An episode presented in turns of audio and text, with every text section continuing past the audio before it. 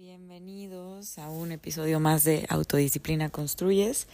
El día de hoy me gustaría que hablemos acerca de cuando nos toca redefinirnos, volver a encontrar nuestro camino o que tal vez estamos buscando hacer cambios en nuestra profesión, a lo que nos dedicamos, pero también en la vida en general, cuando de repente ya no estamos tan satisfechos o felices con lo que estamos haciendo y van varios meses de esa manera, creo que toca redefinirse.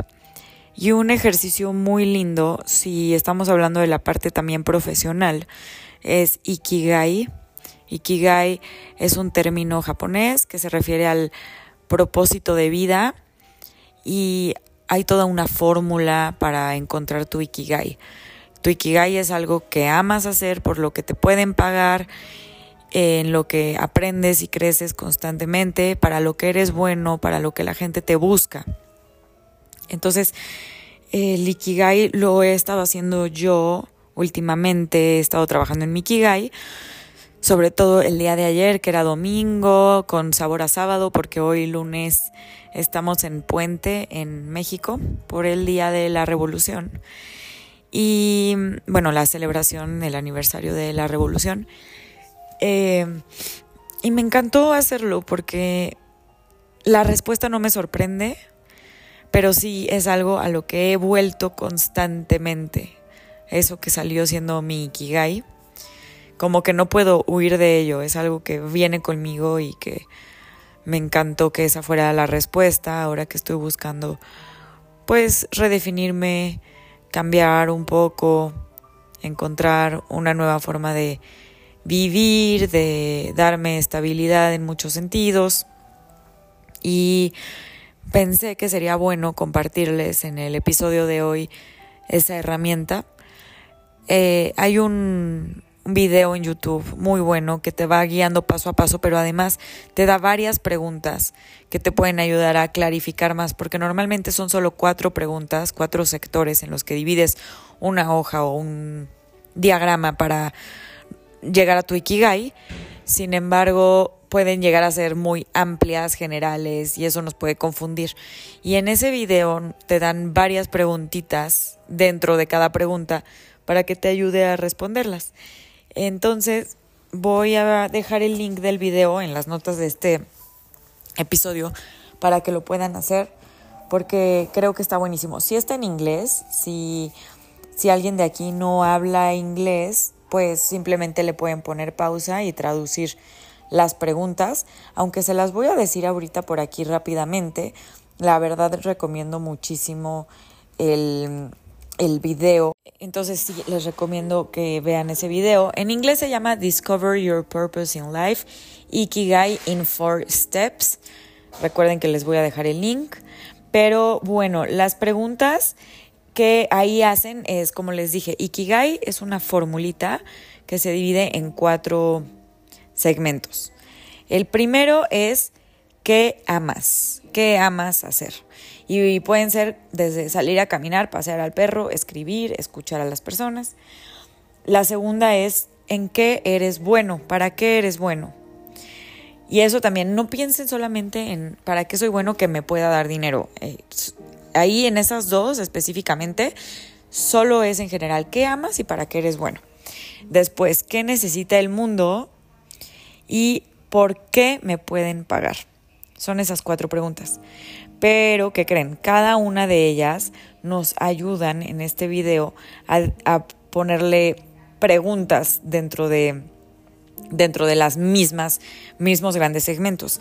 En la en la primera que es ¿qué amas? Hay tres preguntas que te puedes hacer para poder responder más fácilmente. ¿Qué, ¿Qué es eso que nunca te aburre hacer o de lo que nunca te has aburrido? ¿Qué es eso a lo que constantemente vuelves, algo que vuelves constantemente. ¿Y qué te pone en la zona? ¿Qué te mete en la zona, en ese estado de flujo del cual hemos hablado en estos en varios de nuestros episodios? ¿Qué es esa actividad en la que se te olvida comer, tomar líquidos, porque estás tan metido que ni te das cuenta de cómo pasa el tiempo? Esas son las preguntas para qué amas. Después, para, para qué eres bueno, hay otras tres preguntas internas que pueden ayudar a responder. La primera es, ¿qué habilidades has tenido el tiempo de practicar? ¿Has realmente, realmente pasado tiempo practicando? ¿Qué habilidades? Y no a fuerzas son clases. Tal vez sin querer en tu grupo de amigos eres quien más escucha o eres alguien que le encanta escuchar. Y esa ya es una habilidad que te has tomado el tiempo de practicar y la has desarrollado. La segunda, dentro del segmento ¿Para qué eres bueno? es ¿qué piensan o para qué te buscan las personas? Eh, por ejemplo, cuando te piden ayuda. ¿Para qué te busca la gente cuando necesita ayuda? ¿En qué los ayudas en general? Y la tercera es, ¿hay algo por ahí en, en lo que quieras ser bueno? ¿Algo que te guste y que quisieras ser bueno, tomar más experiencia en ello? Esas son las preguntas para el segmento para qué eres bueno. Yo les había dicho que el tercer segmento es qué necesita el mundo, pero vamos primero y antes al segmento de qué para qué me pueden pagar o por qué me pueden pagar. Ahí te puedes hacer estas tres preguntas. ¿Para qué te han pagado anteriormente? ¿Por qué actividades te han pagado? La segunda, ¿qué estarías haciendo si no estuvieras en el trabajo actual en el que estás? Y la tercera, ¿por qué quieres que se te pague? Creo que pueden llegar respuestas que decimos, ay no, pero eso está súper difícil o rarísimo. Pues no nos concentremos tanto en eso, concentrémonos nada más en las respuestas que nos vengan intuitivamente. Y por último, el sector de eh, qué necesita el mundo. Ahí hay dos preguntas que te puedes hacer para responder. La primera, ¿cómo son las personas a tu alrededor y qué necesitan? Pensando ah, en el video dicen algo, piensa en tu mundo, en la sociedad, comunidad, personas que te rodean, familia, amigos y la comunidad, sociedad que te rodea. ¿Cómo son las personas y qué necesitan?